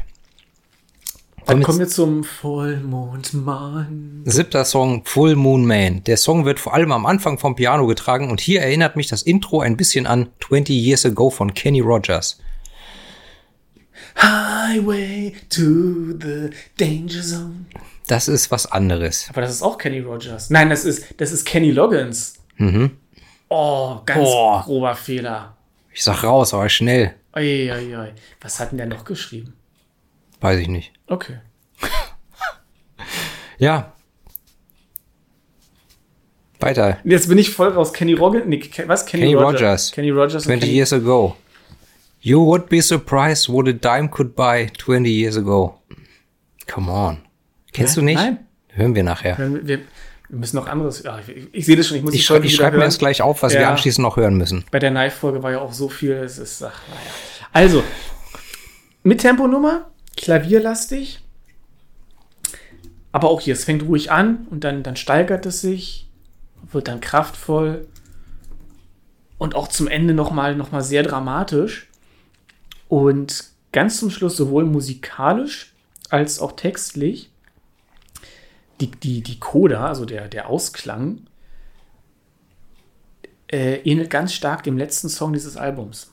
Da kommen wir, da kommen wir später nochmal zu. Logisch. Ja. Aber wir haben hier eben auch eins dieser Lieder, die dieses Anschwellen, dieses sich steigern haben. Gefällt mir. Ja. Mir auch. Inhaltlich Ein Liebeslied. Um, ja, eine Hommage an die Liebe oder an einen Liebhaber. Aber ich habe mir eigentlich aufgeschrieben an die Liebe selbst. Aber es ist wahrscheinlich wieder Interpretationsspielraum. Ist schwierig, ja. Also es ist eine Liebeserklärung an ihren Vollmondmann und ihre ewig währende Liebe. Er ist ein, und das finde ich interessant, eine Frau hat dieses Liebeslied geschrieben. Er fragt sie, äh, warum sie glaubt, ihn zu brauchen und was sie sieht, wenn sie durch ihn hindurch guckt. Und ihre erste Antwort, ja, sie sagt, Vollmondmann, du bist ein lang ausdauernder Liebhaber.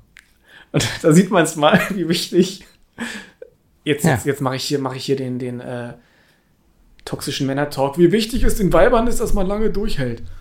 Nee, aber ich fand es irgendwie lustig. Ja, aber es ist ein Liebeslied und ist die Frage, ist es mehr so eine Metapher oder ist es ein expliziter Liebhaber? Bis deine Freundin zu dir sagt, du kriegst 10 Minuten, 15 Minuten max. oh, pff. Ganz Konnte ich, schlimm. konnte ich jetzt nicht, konnte ich jetzt mir nicht verkneifen. Gut. Was? Nee, es ist ein sehr schönes Liebeslied. Ja. Vollmondmann. Und da Grace Slick einfach auch eine, eine coole Socke ist, ist es eben nicht so ein komplett verklausulierter Schnulz, sondern es geht eben auch um Sex. Ja. Ich meine, freie Liebe, Hippies. Sie war mal eingeladen zu einer Feier von, oh Mann, der Tochter von, Ken, von Nixon. Mhm. Richard Nixon? Richard Nixon. Und Ri- Nixons Tochter und sie waren, oh Gott, äh, College, ich glaube auf demselben College, irgendeiner Schule. Ich will jetzt nichts Falsches erzählen, aber sinngemäß. Hm. Und da hatte sie noch ihren Mädchennamen. Und unter dem wurde sie eingeladen. Die wussten also anscheinend nicht, dass sie Grace Slick ist. Und Grace, sie hatte einen Typen dabei, das war ein, ich weiß seinen Namen nicht mehr, ich habe zu viel gelesen in letzter Zeit, ähm, irgendein Anarchist. Wir nennen ihn Tex. Und angeblich wollten die LSD in den Tee von Nixon machen. ja. Weiß ich nicht, inwieweit das wirklich stimmt, aber witzig ist es. Okay. Wie bin ich jetzt darauf gekommen? Keine Ahnung. Achso, dass sie eine coole Socke einfach ist und äh, ein Wildfang. Ein Wildfang. ja, trotzdem sind Drogen scheiße. Kommt, kommt drauf an. Kommt auf die Droge an und Set und Setting, deine Einstellung, die Menge, deine, dein Willen. Ja, egal. Ja. Nächster Song? Ich Oder hast du noch was zu Mm, dem zu sagen? Mich hat es ein bisschen an Queen Who Wants to Live Forever erinnert, aber dieser Song ist ja später entstanden, also der Queen-Song. Okay. Und auch ein bisschen, noch ein bisschen äh, kraftvoller. Power, powerfuliger, weißt du? Powerfully. Powerfully. Nee, ich, ich kann jetzt hier nichts, nichts wirklich Intelligentes mehr dazu sagen. Ich habe bei dem auch mich ein bisschen gesträubt, das jetzt so groß zu deuten, weil irgendwie denke ich mir auch, äh, wenn man weiß, dass es um eine bestimmte Person und ihre Gefühle geht, erübrigt sich so eine übertriebene Deutung. Du kannst es natürlich immer noch für dich selbst deuten, aber irgendwie wird mir dann die Lust genommen. Ähnlich wie mir die Lust genommen wurde, bei Knife tief zu analysieren, wenn hier da schon stand, worum es geht. Ja, ja. Was ich allerdings auch mal nett fand, muss man auch sagen. Ja. Ne, alles nette Jungs in der Band. Okay. Achter Song. Let It Go. Beginnt mit Akustikgitarre und Klavier und erinnert mich von der Melodie am Anfang ein bisschen an Don't Speak von No Doubt. Das höre ich nicht. Also ich habe den Song hier im Ohr und ich kenne auch Don't Speak, aber Aber nur die Gitarre am Anfang, der Rest nicht. Und nach 30 Sekunden kommen dann softe Drums dazu und alles wird getragen von dem Gesang. Mehr habe ich zur Musik nicht aufgeschrieben. Don't tell me cause it hurts.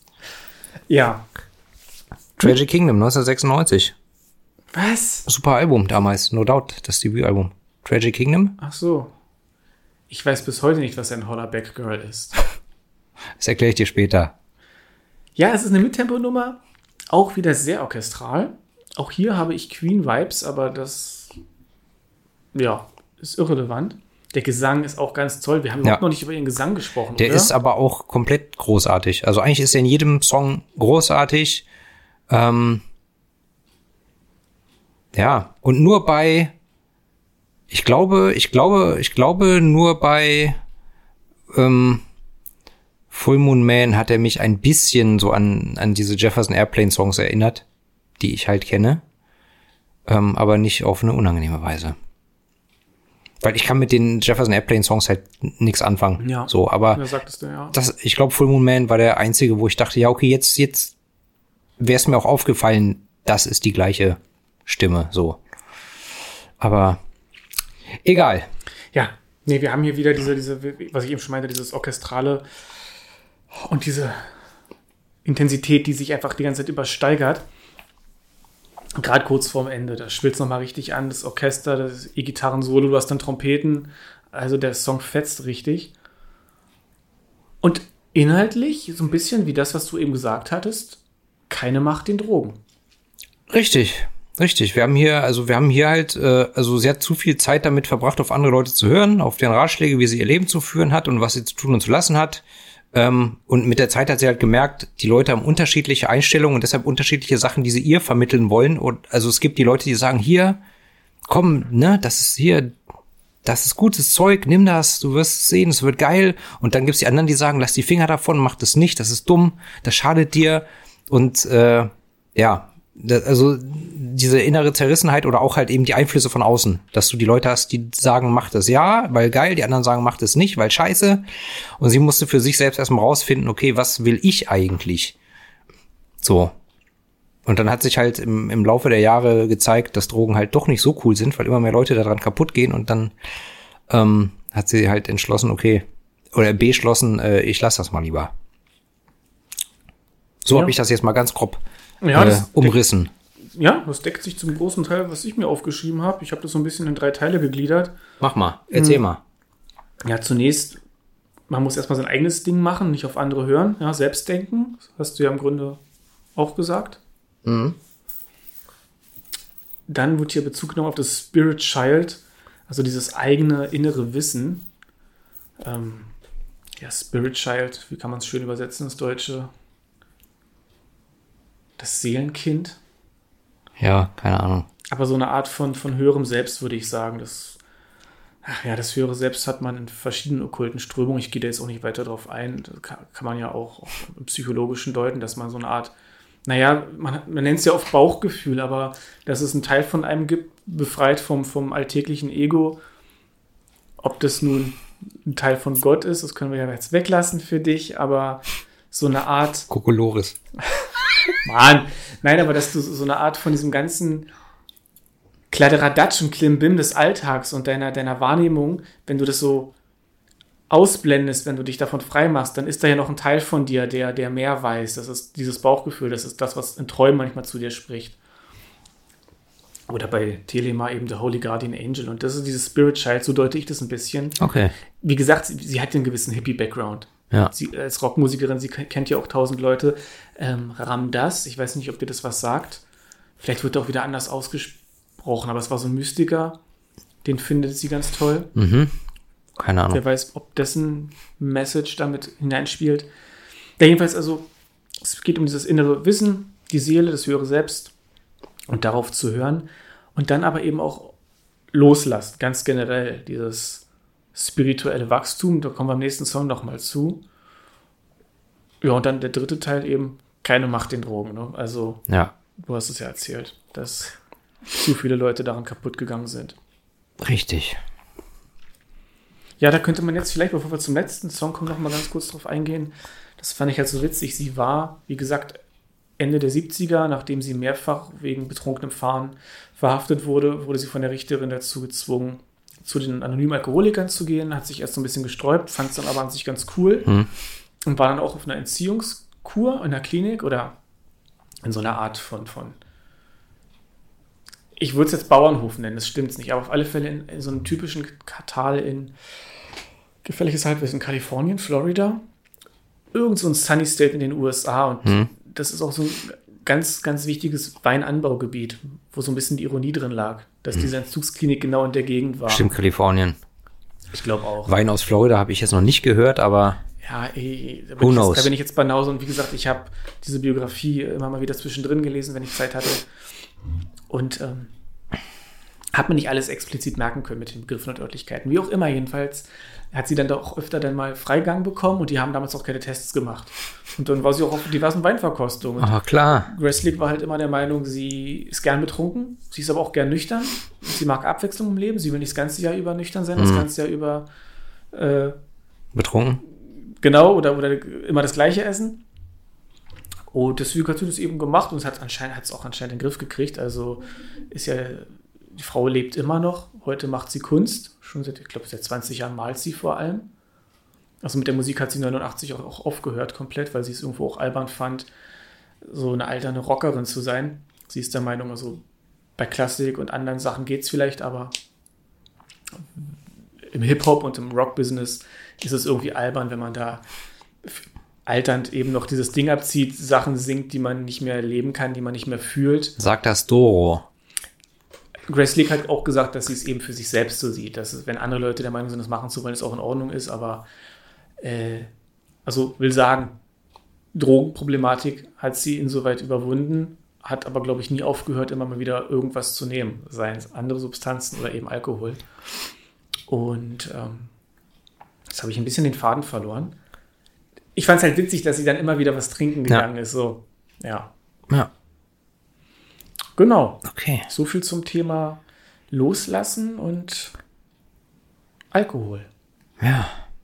Ich freue mich gleich auf den äh, Jack Daniels. Was ist da? Ginger. Gin Ginger, genau. Ja. Ja, mach das. Proleten, Plörre, aber irgendwie war mir heute danach. Ist doch in Ordnung, vor allem wenn du krankgeschrieben bist, also jetzt nicht irgendwie noch. Ja. Also, das, komm, nee, komm, Real Talk, wir sind ja heute relativ flink. Ich habe dieses Thema schon häufig mit Leuten besprochen. Ich finde Alkohol unter der Woche und auch Alkohol alleine nicht per se schlimm. Ich finde ganz doll die Menge, die Regelmäßigkeit sind entscheidend und der Grund. Und wenn ich ein Glas Whisky trinke, an einem, sagen wir, Donnerstagabend. Nein, Whisky trinkt man mittwochs. Warum? It's Whisky Wednesday, you know? Okay. Wenn ich also Montag früh, mein, nein, wenn ich, also, wenn ich Montagabend ein Glas Whisky trinke. Du meinst Mittwoch früh, okay. Mann! Der Dienstag? Keine Ahnung, wo der hin ist. da habe ich Wodka getrunken. Ah. Du, du Penner, das soll, lass mich nochmal meinen Gedanken ausführen. Wenn ich Mittwochabend mein Glas Whisky trinke und das bewusst genieße, weil ich gute Laune habe und nicht, weil ich meinen Kummer ertränken will oder weil ich den Stress vergessen will, sondern wirklich so ein, da haben wir es, dieses bewusste Trinken, ja, dann finde ich das okay. Wenn ich jetzt also legitimiert von der Gesellschaft ist es ja in der Gruppe zu trinken. Oh, ich treffe mich mit den Jungs heute und dann trinken wir zwölf Bier. Dann pisse ich nachts ins Bett, weil ich überhaupt nicht mehr klarkomme. Das ist doch auch nicht das Richtige, nur weil ich in Gesellschaft war. Ja. So nebenher aus guter Laune mit Freunden trinken, völlig in Ordnung. Aber so das als Allheilmittel ähm, gut zu heißen oder als einzige Legitimation Alkohol zu trinken, wenn man in Gesellschaft ist und dann aber gedankenlos das Bier oder den Whisky in sich hineinstürzt, finde ich schlimmer, Ja. als wenn ich eben mal bewusst was trinke. Ja. Ich habe auch, bevor ich hergekommen bin, habe ich kurz überlegt, ob ich die Flasche Rotwein mitnehme, weil ich Bock hätte, Rotwein zu trinken heute Abend, aber dann dachte ich, nee, weil ich werde, ich würde dann heute Abend Rotwein alleine trinken, aber ich gesagt, nee, komm, dann lass es. Du weißt, Rotwein trinke ich nur ohne Kondom. Okay. Und lese Gedichte aus meinem Gedichtband. Fraktur am Halbdunkel. Ich erinnere mich. Okay. Nee, also Gut. jetzt hier mal eine Lanze für den Alkoholkonsum alleine gebrochen. Nee, ich glaube, die innere Einstellung ist ganz doll wichtig. Ja. Ach, Pindi. Du sträubst dich davor, schon zum letzten Song zu kommen. Ein bisschen. Ich merke die Zeitschinderei. wir, wir werden trotzdem anderthalb Stunden schaffen, aber was mich ein bisschen ärgert, aber ich habe das Gefühl, also ich bin zwar müde und habe furchtbare Rückenschmerzen, aber ich habe ja wie gesagt Bock auf diese Folge. Aber ich glaube, die Folge wäre noch besser, wenn es Samstagmittag wäre. Ja, und wir schon Alkohol hätten trinken können. Wir hätten doch auch jetzt schon Alkohol trinken können. Ach so, verdammt. Dachte nicht, weil du morgen arbeiten gehst. Nee, ich werde auch heute nichts trinken. Ich werde auch wahrscheinlich nachher noch eine Ibuprofen nehmen. Und dass ich jetzt schon wieder an dem Punkt bin, ist überhaupt nicht gut, weil eigentlich sollte genau das jetzt nach sechs Wochen mal vorbei sein. Ah, scheiße. Aber der Altmänner-Talk soll jetzt hier nicht noch mehr ins äh, Wehleidige gehen. Wir müssen auch noch unsere Zigarren rauchen, bevor es Winter wird. Ich muss mal wieder Zigarren ordern, ja. Ich Wir hab ja- müssen auch noch Fotos machen für Plattenerei. Oh Gott. Ey, was? So viele Aufgaben, so wenig Zeit. Ja. Der neunte und letzte Song, Garden of Man. Genau. Also nicht der Garten des Mannes, sondern eher der Garten der Menschheit. Man im Sinne von Mensch. Yes. Mankind. Heißt auch nicht Mann-Kind, sondern Menschheit. Hier beginnt es gleich etwas psychedelisch und dann kommt der Gesang distanziert und geisterhaft dazu. Ätherisch habe ich mir in Klammern aufgeschrieben. Kommt dann aber langsam näher und wird langsam lauter und baut sich auf und dieses langsame Aufbäumen und dann äh, wird wieder gestoppt und erst nach zwei Minuten kommt das Schlagzeug dazu. Also der baut sich sehr langsam auf. Vorher hat man eigentlich nur Synthesizer, Klavier, Gitarre, Streicher und etwas, was für mich nach Flöten klingt, aber äh, in den Credits steht nichts vom Flöten. Vielleicht ist es eine Flöte vom Sinti. eine Fake-Flöte. Die Flöten habe ich auch gehört, ja. Aber offiziell gibt es keine Flöten auf diesem Album. Da gibt's einiges nicht. Bei, bei einem Lied, jetzt weiß ich gar nicht, das habe ich mir nicht aufgeschrieben. Ah, ich weiß nicht, welcher Song das war. Da hört man eine Gitarre, die klingt wie diese griechische, diese griechische kleine Gitarre. Boduki? Ich weiß es nicht. Bouzouki. Buzuki? Bouzouki, es ist so eine kleine griechische Gitarre. Okay, ich glaube, ich sehe sie vor mir. Ich wüsste nicht, wie sie heißt, aber ja. Die ist so eckig. Ja, so dreieckig. Ja, genau. Hm. Und irgendwo auf diesem Album verbirgt sich ein Gitarrenklang, der so klingt. Und das steht auch nirgends. Da Frech. steht nur Akustikgitarre. Ah. Das haben sie subsumiert darunter. Ja. Naja. Naja, whatever. Ähm, ja, du sagst, es äh, klingt ein bisschen anfangs psychedelisch, hast du gesagt, sphärisch, mhm. ja, orientalisch habe ich geschrieben, mystisch, mhm. die Streicher und alles. Das ganze Album klingt mystisch. Ja. Also. Ja, wir haben hier echt nochmal einen richtig gewaltigen Abschluss. Ja. Auch hier ein Lied, das sich wieder kraftvoll steigert, wie sich das gehört. Genau. Wir haben viel Hall auf der Stimme am Anfang. Ja, später, später dann die, die Flöten. In der Mitte etwa, würde ich sagen, setzt dann auch zum ersten Mal die E-Gitarre ein. Ne, kann gut sein. Das Schlagzeug kommt ja auch erst nach zwei Minuten. Also. Ja. Achtung, ich muss mir einmal kurz die Nase putzen. Putz dir einmal die Nase. Okay. Kann weitergehen. Ja, musikalisch kann ich gar nicht so viel sagen. Wie gesagt, es ist komplex. Wir haben es wieder sehr orchestral. Ja. Vielleicht sollte man sich einfach selbst anhören, ehe wir hier Sowieso. Sowieso. Also dieses Album kann ich jedem nur empfehlen. Und deswegen würde ich sagen, dass wir vielleicht ein bisschen zum Inhalt nochmal, weil hier gibt es auch einiges zu sagen. Okay. Ähm, ich habe da ganz wenig stehen zum Inhalt. Ich habe da nur stehen, inhaltlich geht's äh, darum, dass wir nie aufhören sollen oder dass wir nie aufhören zu lernen, zu wachsen und selbst zu finden und vor allem zu lieben. Denn am Ende zählt nur die Liebe. Wie schon Rocky Erickson gesungen hat, True Love cast out all evil. Ja, ist nicht falsch. Also, ich habe da jetzt keine Deutungshoheit. Fangen wir vielleicht einfach mit dem Titel erstmal an bei der Deutung. Dieses Liebe als Garten Liebe ist etwas, das gepflegt werden muss und das wächst, wenn man es pflegt. Das ist, das ist smart. Es geht hier auch wieder um spirituelles Wachstum. Ja. Wie gesagt, wir haben diese Hippie-Vergangenheit von Grace, die sie hat in der Biografie geschrieben, sinngemäß in dieser Phase, in der sie da war, so mit 40, war sie eben nicht mehr so durchdrungen von dieser Hippie-Ideologie, aber auch nicht mehr so rebellisch punkig, und wie ich vorhin schon gesagt habe, sie war ja immer so ein bisschen zynisch. Und die Lyrics in diesem Lichte hier wirken dann so ganz anders eigentlich, als man sie so erlebt. Aber man weiß halt eben nicht, was dieses, diese Kur, diese Entziehungskur, die anonymen Alkoholiker so bei, bei ihr bewirkt haben. Und der, wie ich gesagt habe, also Liebe ist ein Garten, der gepflegt werden muss. Und ähm, es geht hier, glaube ich, um den Ego-Tod. Also diese Transzendenz des, des Selbstes, was ich vorhin meinte, mit dieses höhere Ich zu finden, dieses alltägliche Ego, unsere ganzen Ekligkeiten abzustreifen.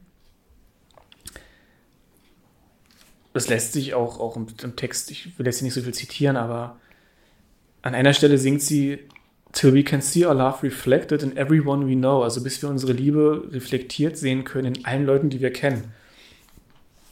Und da hast du wieder dieses Motiv von, wir sind alle eins auf einer höheren mhm. Ebene.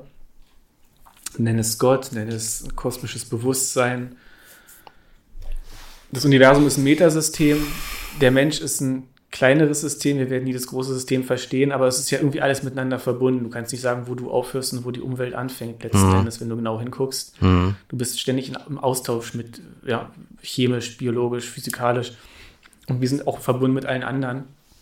Und ja, wenn man morgens in der Straßenbahn unterwegs ist, so wie ich, dann merkt man das. Dann merkt man das nicht so richtig. Ich habe auch vorhin noch mal drüber nachgedacht und es fiel mir auch so schwer, weil so viel, wir sind heute so eklige Menschen begegnet, wirklich. Und dann denkt man sich auch so, und die sind alle auf einer tieferen Ebene auch Gott und wir sind alle eins und dann so, na danke.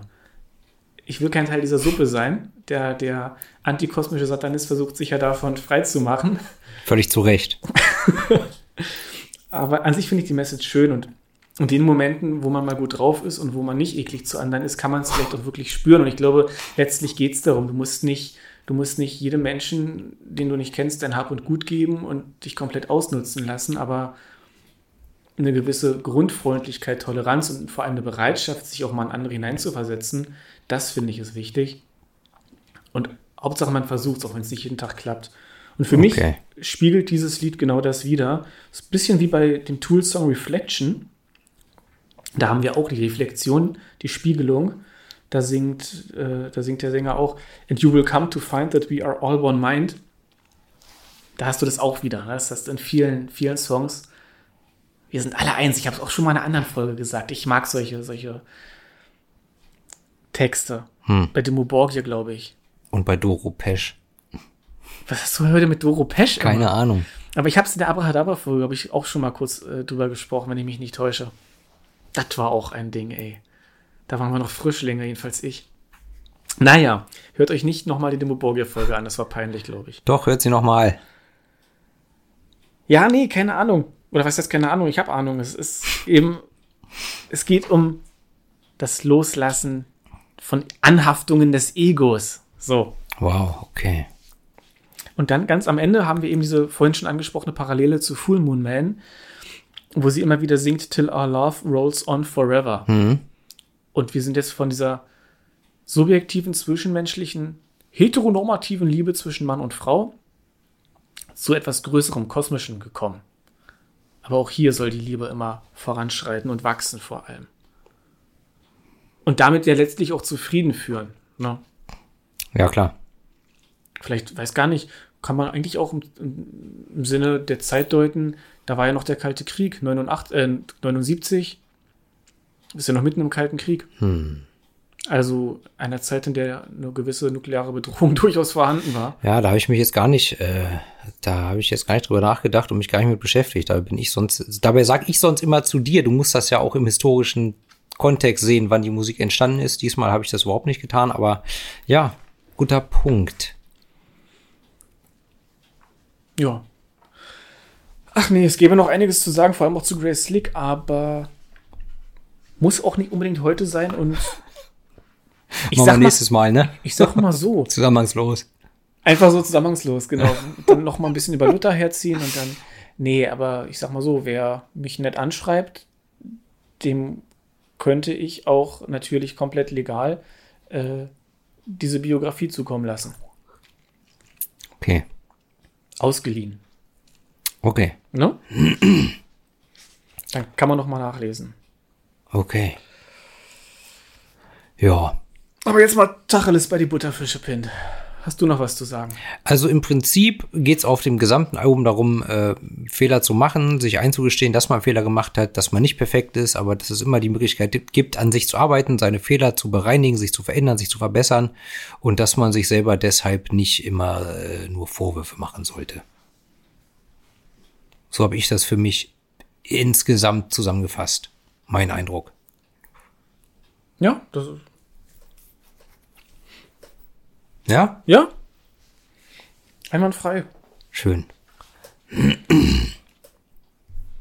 Mehr kann ich dazu nicht sagen. Ist ein super Album, kann ich jedem nur empfehlen. Hat Spaß gemacht, war für mich echt eine, eine, eine Bereicherung, eine neue Entdeckung. Äh, ja, top Album. Das freut mich. Nee, weil macht ja auch mehr Spaß, wenn wir beide dem Album was abgewinnen können. Ja. Ergänzend würde ich gerne noch dass Grace Slick die erste Person war, die im US-amerikanischen Fernsehen das Wort Motherfucker benutzt hat, nämlich in der Dick Cavett Show, die habe ich vorhin schon mal genannt. Ja. Ich weiß nicht, ob es die gleiche Episode ist, in der sie auch dieses Interview gegeben hat. Ich glaube aber nicht. Das Interview von 1970 und als sie Motherfucker gesungen hat, äh, in dem Song We Can Be Together, das war 69, also. Vorher? Ja, vorher. Ja, okay. aber witzig. Wild. Ich sag ja, ein Wildfang. Ja. Nee, und am Ende jetzt vielleicht nochmal, doch, das wäre vielleicht nochmal interessant, oder, oder ich finde es wichtig zu sagen, es war ihr erfolgreichstes Soloprojekt und gleichzeitig nicht sonderlich erfolgreich. Und die Gründe, warum es nicht so erfolgreich waren, sind vielleicht darin zu finden, dass sie keine, nicht auf Tour danach war. Das erschien ihr sinnlos. Sie hatte da auch ganz klare Vorstellung, wie das live hätte ablaufen sollen. Das war aber finanziell nicht machbar. Hm. Deswegen ist sie nicht auf Tour gegangen, was rückblickend wahrscheinlich äh, eben ja, Ein Fehler war? Fehler war. Und dieses Album ist eben nicht sehr einheitlich in seinen Songs, was ich wiederum total toll finde, dass Mhm. nicht jeder Song wie der nächste klingt. Hm. So ein Album aus einem Guss ist geil. Hatten wir gerade letztes Mal mit Knife. Ich finde das Album aber ziemlich aus einem Guss. Also in sich schon Ja. abwechslungsreich, aber das Gesamtbild oder das Gesamtkonzept oder die Gesamtstimmung, das passt doch alles zusammen. Also, Eigentlich schon, ne? ja. Es war, was ich viel in, in irgendwelchen Rezensionen auch gefunden hatte vorher. Wie gesagt, ich sehe es ja auch so wie du. Also ich finde es eigentlich ganz, ganz passend. Und naja, sie selber, sie hat zu ihren anderen beiden Alben gesagt, die sie danach noch gemacht hat, dass das zwei vernachlässigbare oder, oder forgettable Alben waren. Äh, she managed to squeeze out, also die sie sich irgendwie noch rausgedrückt hat. Das hier war aber eben sehr persönlich und gleichzeitig aber wie ein halbfertiges Puzzle, das nur Teil eines Ganzen ist. Und sie hat es, also sie hat Dreams, dieses Album hier, selbst als mangelhaft und unfertig eingeordnet. Was ich eben. Das hier ja, und ich finde das überhaupt verstehe ich nicht. überhaupt nicht. Nee, so ein Top-Album. Ja. Und Aber das ist super gealtert irgendwie auch. Auf jeden Fall. Vor allem, es ist von, 89, äh, von 79, aber schon so, so, so krass 80er. Aber, aber nicht so, so eklig Standard 80er. Hm. Ich weiß nicht, ob man weiß, was, versteht, was ich meine, aber es hat schon diese Elemente der 80er. Aber nicht dieses sterile, oder, also ich denke da immer an so einen sterilen Sound bei den 80ern. Auch, auch, ja. Ich meine, es ist hier sehr stark, es ist überproduziert, aber gut überproduziert, so wie man es eigentlich haben will. Nicht steril überproduziert, genau. Ja, du, ich meine, äh, ich meine, äh, das erste Meatloaf-Album, Stony und Meatloaf, also im Prinzip dieses Duett-Album, Collabo-Album, Ja. äh, was vor Bad Out of Hell rauskam, also quasi das Debüt, was damals auf Motown rauskam, das ist auch kein schlechtes Album, aber da hat Meatloaf ja auch gesagt, so verbe- vergesst das Album, schmeißt es weg, verbrennt es, ist mir scheißegal, ich will nichts, nichts mehr davon hören. Obwohl er aber gleichzeitig später immer noch gesagt hat, Stoney ist eine super Sängerin, aber das Album hätte er auch am liebsten einfach nie gemacht. Was damals über Motown rauskam und Ja. dann, ähm, wo, wo er sich dann mit äh, der Chefetage Barry Gordy und so in die Haare gekriegt hat, weil die Zielgruppe von Motown waren Schwarze oder Afroamerikaner und die haben halt nur schwarze Künstler verlegt Ja. und dann Stony Meatloaf waren weiß und deshalb haben die dann in Werbeanzeigen und auf Plakaten keine Bilder von denen draufgepackt, um das die die die potenzielle Käuferschaft nicht abzustoßen, wenn die sehen, die sind weiß. Verstehe, ja. Ja, und deshalb hat er dann da Stress gemacht und äh, ist wutentbrannt aus dem äh, Büro gerannt und den nächsten Tag war halt sein Plattenvertrag weg, ne? Aber ja, und dann hat er gesagt, vergesst das Album, verbrennt es, schmeißt es weg, sprengt es in die Luft, ist mir egal, ich will damit nichts zu tun haben. Das nur so am Rande. Ja, so ist es. Manchmal finden Künstler halt ihre alten Sachen nicht so gut, ne? So Ja. wie ich die Abrahadabra-Folge. Vielleicht gibt es irgendwann einen Podcast, der Plattenerei-Folgen analysiert. Ja. So richtig Meta dann. Boah. Nein, lange lang Rede, ich wollte jetzt sagen, es ist einfach, ich finde, ein gut gealtertes Meisterwerk. Ich finde es ganz toll, dieses Album, und irgendwie auch ein bisschen seiner Zeit voraus. Ist vielleicht jetzt sehr überbordend, aber irgendwie doch. Es ist gut gealtert, sagen wir es einfach Ja. so. Ja. Ja. Mehr habe ich da nicht äh, hinzuzufügen. Dann würde ich, bevor wir noch den restlichen Sermon, nämlich das Album der Woche besprechen, noch damit enden wollen mit einer Geschichte Grace Slick, wie sie gerne sterben wollen würde. Hat nämlich in der Biografie geschrieben, dass sie am liebsten, also sie lebt gerne, aber wenn es dann mal so weit ist, dass, äh, dass sie dann ganz doll altert und, und, und krank ist, so am liebsten eine Pille mit 15 Sekunden Zeitverzögerung, von der sie dann explodiert auf eine weiße Wand. Aber so explodiert, dass wirklich sie total fein zerstaubt, zerstäubt wird, dass man nicht mehr unterscheiden kann, was ist Gehirn, was ist Herz, was ist Leber, sondern nur noch dieser, dieser Farbfilm, dieser Farbnebel an den Wänden klebt, den man dann natürlich noch fixieren kann und dann hätte man Klar. so ein letztes großes Gemälde. Und ja, ich finde als, also ich als Künstler, ich finde das total cool. Ja, hat was. Ja, nee, also eine krasse Frau, es gäbe noch viel zu sagen. Sie setzt sich sehr für Tierschutz ein und ähm, ist eben einer dieser Powerfrauen, die sich nichts sagen lässt und aber eben keine eklige Karen, sondern irgendwie so eine, so eine coole Power Mom. Äh, Halloween. Jamie Lee Curtis. Mhm. So eine Frau, weißt du? Mhm. Okay. Also Grace Slick würde mit der abgesägten Schrotflinte Mike Myers, Michael Myers jagen. So, so ist Grace Slick. Nun denn. In Ordnung. Album der Woche, hattest du eins? Ähm, ich hatte nicht wirklich ein Album der Woche in dem Sinne, aber äh, das Album, das ich die Woche für mich wiederentdeckt habe, war von Falkenbach Magni Blandin Og Megintiri. Das klingt nach Altnordisch. Ja, also ich meine, äh, Vrat, Vatras Vakias, der Mann hinter Falkenbach, der ist halt, der ist Deutscher, aber in Island hat er, der hat lange in Island gelebt. Ich weiß nicht, ob er in Island aufgewachsen ist, aber ähm, die Texte auf den Falkenbach-Alben sind halt manchmal isländisch oder altnordisch und manchmal englisch und es sind auch ein paar niederländische dazwischen und so, aber ja, Magni Blandin Ogmigintiri, auf jeden Fall das Album, was ich wiederentdeckt habe im Rahmen einer Recherche für eine andere Plattenerei-Episode, die irgendwann in der Zukunft kommen wird. Höre Jürgen Döven. ja. cool. Ne? Ich weiß auch schon, welche Folge du meinst, Ja. aber ich verrate noch nicht. Oh, du bist ja krass. Und bei dir, Album der Woche? Ach, so viele. Es, es, es, setzt, sich, es setzt sich fort. Ähm, ich bin total enttäuscht. Ich komme gleich zum Album der Woche, aber von Smolder. Smolder ist so eine amerikanische Band. Die hatten einen guten Song, Female Fronted? Female Fronted. Ilyan, Ilyan, mein Gott, ich bin Michael Moorcock-Fan und weiß es nicht. Of Garathorm, Ilyan of Garathorm. Handelt von einer Verkörperung des ewigen Helden in Form einer Frau. Ein geiles Aha. Lied, ein geiles Lied. Aber alles andere von denen ist Schrott. Das klingt, das ist so, so, so irgendwo Heavy Metal Stoner Doom Rock. Sie singt aber nie auf der Melodie, aber sie singt auch selber nicht richtige Melodien. Das ist alles so, es, es sind rockige Riffs, ja. Aber irgendwie so, so amelodiös, ganz komisch. Ich kann das nicht beschreiben. Es ist, als ob die keine Songs schreiben können. Mich macht das irre. Ich habe mir drei Alben, nee, eine EP und zwei Alben angehört. Die haben nur ein gutes Lied. Hm, Das ist schade. Und ich dachte auch so, ey, geil, Female Fronted mal wieder was, was Anständiges, was man empfehlen kann und dann irgendwie doch nicht. Also hört euch nicht Smolder an. So. Okay. Doch, doch, natürlich. Hört es euch an und fällt euer eigenes Urteil. Ich möchte hier ja ähm, mündige Bürger.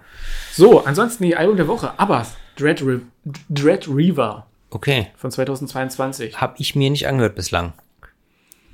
Wobei ich, äh, also ich fand auch das Debütalbum, Abad, fand ich gut, habe ich zu Hause. Da kam Outstrider als nächstes, ne? Ja. Habe ich mir, glaube ich, einmal angehört.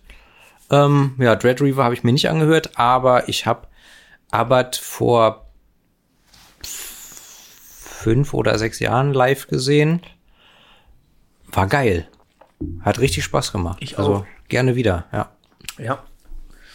Wäre geil, wenn man das nochmal irgendwie machen könnte. Na, gucken wir doch mal. Ja, dann, ich hatte letztes Mal oder vorletztes Mal, ich weiß es gar nicht mehr. Was hatten, nee, wir hatten doch diese, jetzt in der, ja, doch, äh, oh Mann, Ich muss weg. ich muss mit. Leider auch schon von uns gegangen, der Mann. Ich wusste jetzt nicht mehr, ob es die Battery-Folge war oder Knife. Auf alle Fälle hatte ich neulich mal eine Band empfohlen, die hießen ähm, Sadistic Force. Und witzigerweise ist mein jetziges Album der Woche oder eins davon Cruel Force. Dawn of the X. Okay. Auch geil, auch so Thr- Thrash, Speed Thrash, Death. Ich, für mich ist es ganz oft das Gleiche und heutzutage ist vieles, es ist nicht das Gleiche, ich weiß, aber es ist oft, geht es untereinander über. Ja, das stimmt. Macht Spaß. Ja, und dann, und dann, äh, ich hatte es ja vorhin schon gesagt, Ohrwurm der Woche, Tabula Rasa und ihre fürchterlichen Gesänge. Wie gesagt, auch, auch geil. Die EP bei Ja. Warn Records. Ja. ja, sehr gut. Ja, Schön. das war's. Ich- Gehirn und Rücken setzen aus, reicht für heute. Ja, Hat Spaß gemacht. auf jeden Fall. Das machen wir gerne mal wieder, aber dann über ein anderes Album. Ja, und ich glaube, ich habe lange nicht mehr so viel, äh, wie sagt man, abgenördet. Was sagen denn die jungen Kids jetzt? Ab abgenerdet. Die jungen Kids sagen, äh, läuft bei dir und Slay und ähm, auf Lock. Bist du die Lulu? N was? Die Lulu. Delusional. Sheesh. Habe ich jetzt auch gelernt. Jedenfalls war das hier komplettes Abgefeiere äh, dieser Frau. Ja, nee, und ihrer Musik natürlich. Ja. Nee, hat Spaß gemacht. Ja. Ich hoffe euch auch, Plattis. Mir ja. In diesem Sinne. Abschalten.